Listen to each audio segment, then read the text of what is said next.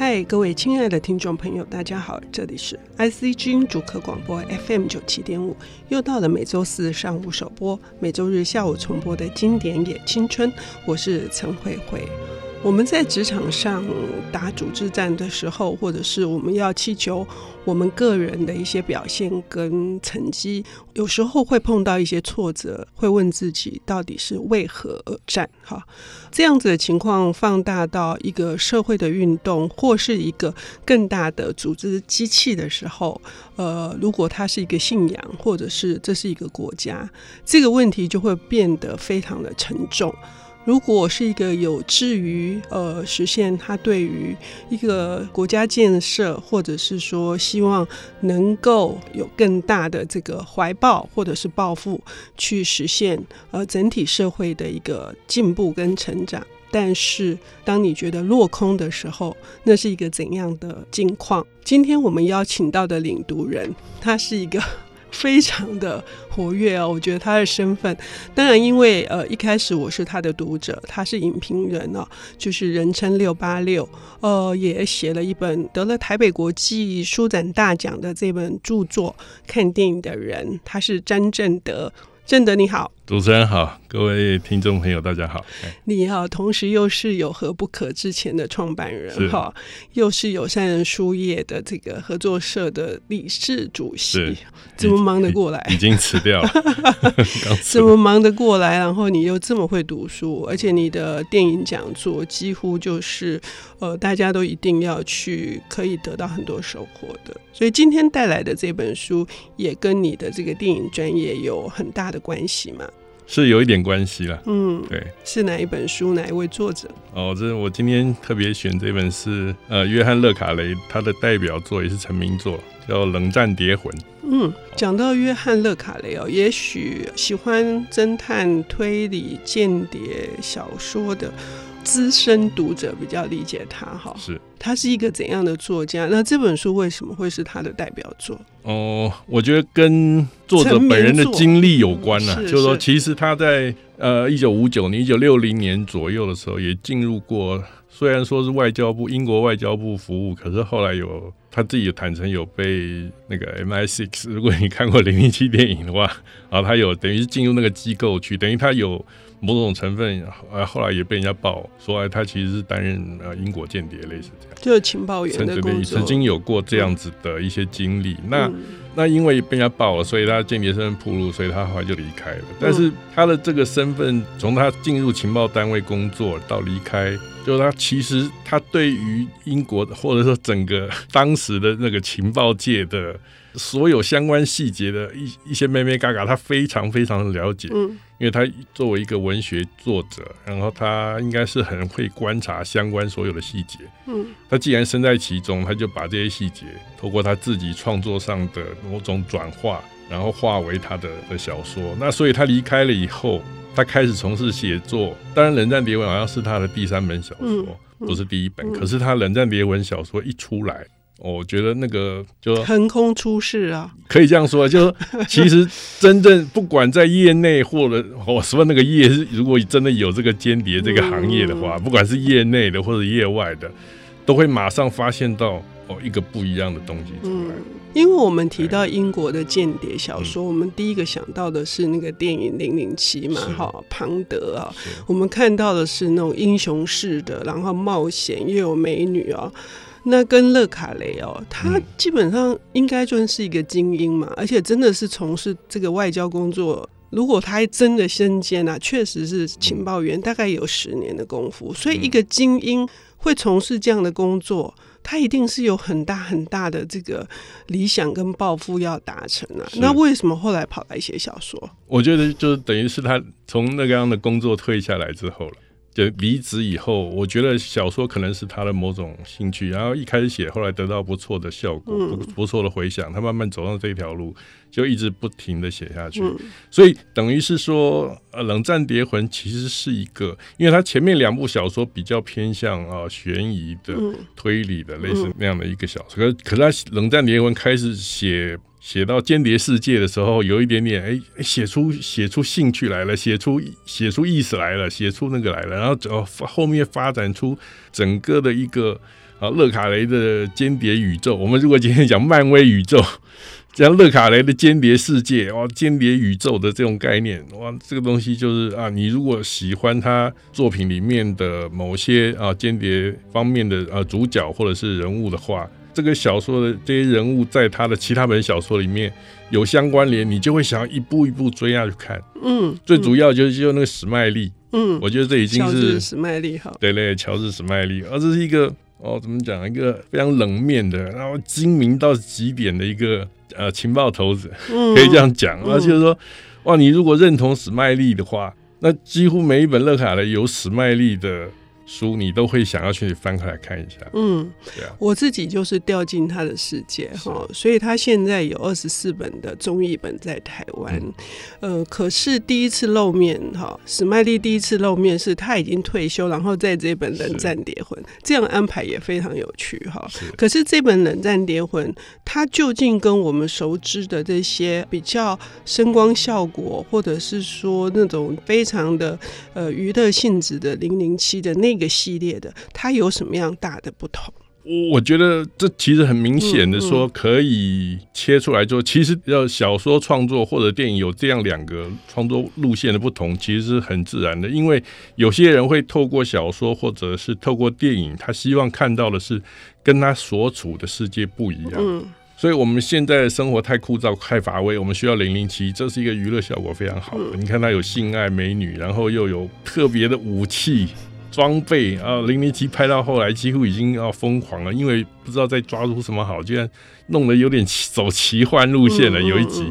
啊，这有那种非常夸张，但是动作片啊，各方面的花招很多，所以吸引相当多的观众。嗯。那这是一个面向，另一个面向就是勒卡雷这一种，嗯、我就是要让我的读者或观众从我所描述的里面才发现真正的现实是什么。嗯嗯，从这里面，就我的作品已经是就不只是纯粹娱乐了。嗯，就是要让大家思考到说，哎，其实我所创作出来这些说是小说，可是它有某种跟现实对应的关系，有某种反映现实的关系，甚至。怎么样在这里面，在这样一个冷战对峙的架构下，在这里面为自己或者为，即使是双面谍，你不知道他为谁哪一方工作，总之在这里面奋战的人，嗯，他们总有某个部分、某些时刻会展现他们的人性出来。怎么样把这个人性凸显出来，变成是说，哎，这个小说家非常有他独特观察的一面，才会让人陷入这种境况，然后让观众去感同身受，说，哎，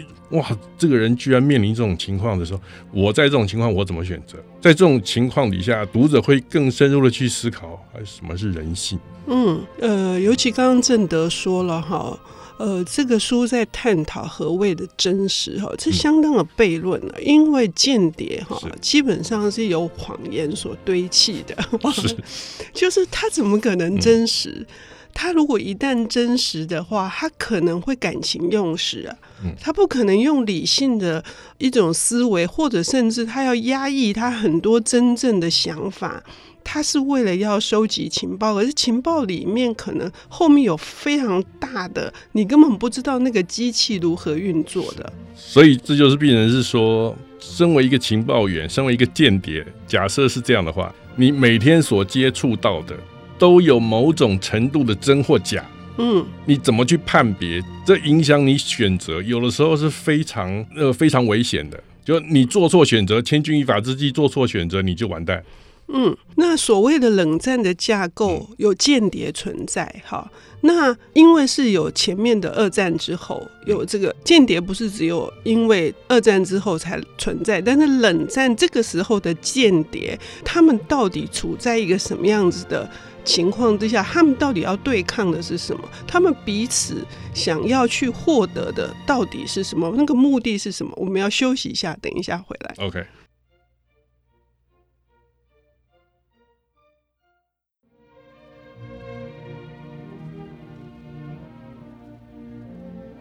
欢迎回到 IC 之音主科广播 FM 九七点五，现在进行的节目是《经典也青春》，我是陈慧慧。我们今天邀请到的领读人是非常有特色的一个影评人，同时他也著有《看电影的人》这本书的作者。还有，他就是有何不可的店主哈，詹正德先生。他今天为我们带来的这本书非常的特别，是一个英国的作者，但是他有一个法国的名字，叫做勒卡雷哈。他所写的间谍小说是他的成名作，叫做《冷战谍魂》。刚刚我们讲过了，就是尤其正德也揭露了勒卡雷他想要探讨的，就是说。一个写实的手法来理解，在谎言堆砌的间谍世界里面有真又有假的时候，他如何选择跟判断？因为这个会牵扯到他的生死存亡，而且不是个人，还甚至是一个他自己的一个。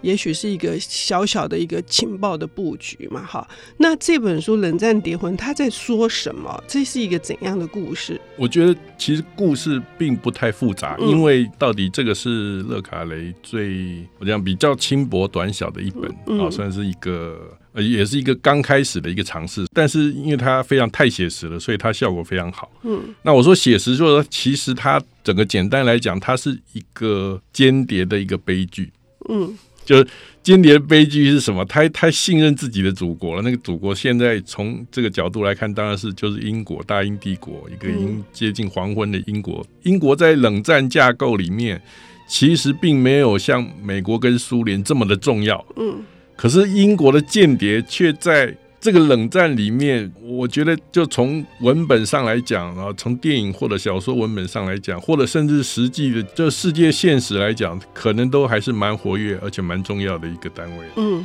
那我觉得啊，这个为什么我们可以再讨论？就是说，事实上是说，英国之所以能够这么活跃，就是展现在 间谍小说几乎就是。等于是英国有这样的一个文类出来，这个是太特别的一个东西。那可能大英帝国有某种那种千年文化的传承，嗯，所以有这样子的一个发展。但话说回来说，这个《冷战谍魂》这本讲的，它的主角是一个叫。利马斯的一个英国情报员，嗯，对，那他啊为了某些元素，他本来在德国那边啊跟东德那边搞情报战的，后来因为某些缘故回到英国去，然后那个他的情报单位的老总跟啊那个史麦利这个著名的情报头子啊，就有一些策划，想要搞一些有的没有的，就在做这个事情的过程中，他们总是相信是说，哎。我既然是英国人，我是英国情报员，我理当为英国情报工作服务。可是情报工作的复杂，就是说你不知道那些敌人是不是真的是你的敌人。嗯，我觉得这个在前面就已经有一些铺陈了，就是读者很容易就可以发现说，哎，其实他的某些敌人可能并不一定真的是敌人。嗯，对。可是你到后面越来，勒卡雷就铺一些梗，让你觉得是说，哎，怎么感觉到最后连你的 上司跟你的。老板，或者甚至说你的祖国都不一定是你的敌人，说不定是来自自己阵营。嗯嗯，哇，那就我觉得这个冲击太大了。嗯，这个冲击太大，而且如果是在你最后在关键时刻才发现这一点的话，你要么是来不及，或者是要么说啊，终于死前我可以瞑目了，就是至少我知道 嗯真相是什么。嗯、对，那我觉得这个这个东西对观众来讲是一个极大的冲击。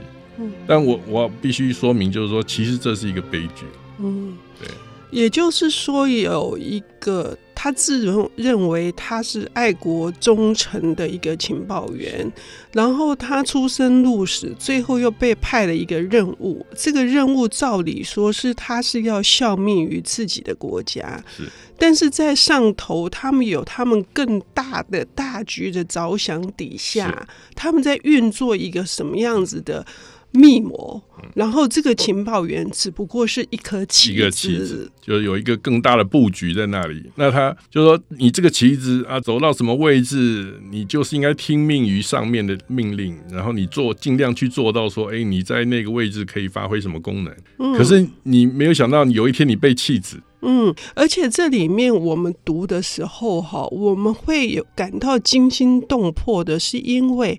有很多知与未知之间，你其实很难判断。你知道的确实是真的，或者你不知道的那些东西，它会不会带给你一个很大的，可能是一个杀伤力很强的迫害嘛。所以在读这个的时候，我们会不只是因为它是间谍小说，我们会体会到，我们有时候在一个职场上面，我们也会遇到，我们也会遇到这一些你根本不可知的，对，而且你知道的那不一定是真的，是。所以那个正德兄说的这个后面的那个世界吗？是指这样子吗？有有一些这样，我们就我们可以把它呃自己印证到自己身处的环境里面来看，这个是毋庸置疑，绝对每个读者都有可能做到了。但是我我必须再回过头来讲说，这个主角他为什么当他在本来就知道自己是棋子，只是没料到自己最后被弃子，然后。在这个过程里面，为什么？其实你这个话直接讲说间谍世界来讲，其实也是稀松平常。可是为什么你看到这个小说你会震惊？那是因为他就是作者勒卡雷把利马斯这个角色在前面用太多的方式去铺陈，是说啊，这是一个怎样的一个精明而且能干的一个间谍。因为他是在这个书里面是主角嘛，嗯，就他有某种程度的精明能干，可是他又有某种血性，他有他道德的底线，他用非常小的细节来铺陈，说，哎，这个情报员，照理讲你在前线工作，紧要关头你总是就是心狠手辣都在所不惜，这样的一些间谍的话，可是他有他的道德底线。他在整本小说前面用了相当多的细节来铺陈这个利马斯这个主角，他的道德底线是什么？他的血性如何？这个东西你前面看下去，你读者就很容易认同说，哎，其实他虽然是英国情报员，可能关键时刻杀人也是毫不手软，可是他的道德底线在那里的时候，最后当他被弃子的时候，你就会特别觉得是说，哎，为什么会发生这种事情？这个世界发生了什么错？那我们再来检讨这个世界哦。冷战架构，这个历史现实映照出来，所有的在这个架构底下生活的每一个国家的每一个人民，从最高层到最底层的，其实每个人都深受这样的一个冷战架构的影响，是影响全世界。那我们处在这个位置的时候，我们怎么样？我们既然认同主角，我们进入主角的立场去思考，我们在不同的时候，我们能够做出什么选择？嗯，我们能够是否有他这样子坚守他自己道德底线？然后最后，哎，他可以怎么样做一些反抗，或者是说，哎，最后是无言的，或者是甘于接受自己的命运这样的一些选择。我觉得整个看下来，让读者从头到尾都会觉得说，这不仅仅是一个故事啊，嗯，这是一个，